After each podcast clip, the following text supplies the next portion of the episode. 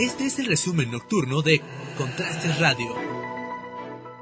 Este 9 de febrero y hasta el próximo 22 de este mismo mes, entrará en vigor el nuevo decreto contra COVID-19 emitido por el gobierno del estado de Puebla. Los puntos a seguir son los siguientes. Los días solidarios para negocios no esenciales serán los domingos y los lunes. Se amplía el servicio de transporte público, ruta, mercantil y ejecutivo hasta las 22 horas, iniciando a las 5.30 horas. Se mantiene la restricción en la venta de bebidas alcohólicas de jueves a domingo. Sin embargo, se permite realizar la logística de distribución de martes a sábado en los 217 municipios. Los restaurantes podrán vender máximo dos bebidas alcohólicas por comensal y el descorche se mantiene prohibido. Quedan prohibidas también obras de construcción que generen movilidad y concentración innecesaria en los 217 municipios. También se mantiene la prohibición del comercio ambulante, así como de los tianguis que no podrán abrir en este nuevo decreto. El resto de las disposiciones se mantiene vigente, como es el aforo de 20% de negocios y establecimientos, uso obligatorio de cubrebocas, garantizar la sana distancia y uso de gel antibacterial, entre otros.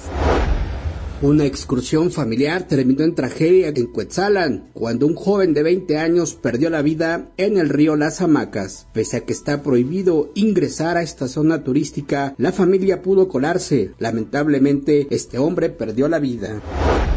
Un hombre salvó la vida de manera milagrosa cuando intentó ganarle el paso al tren en la comunidad de Jesús de Nazareno en Ciudad Cerdán. Este hombre manejaba la camioneta de una empresa cervecera, la cual fue embestida por el tren. Quedó como pérdida total, en tanto que el hombre lesionado fue trasladado a un hospital. Este es el resumen nocturno de Contrastes Radio de este 8 de febrero. Le saluda Carlos Gómez. Que tenga una excelente noche.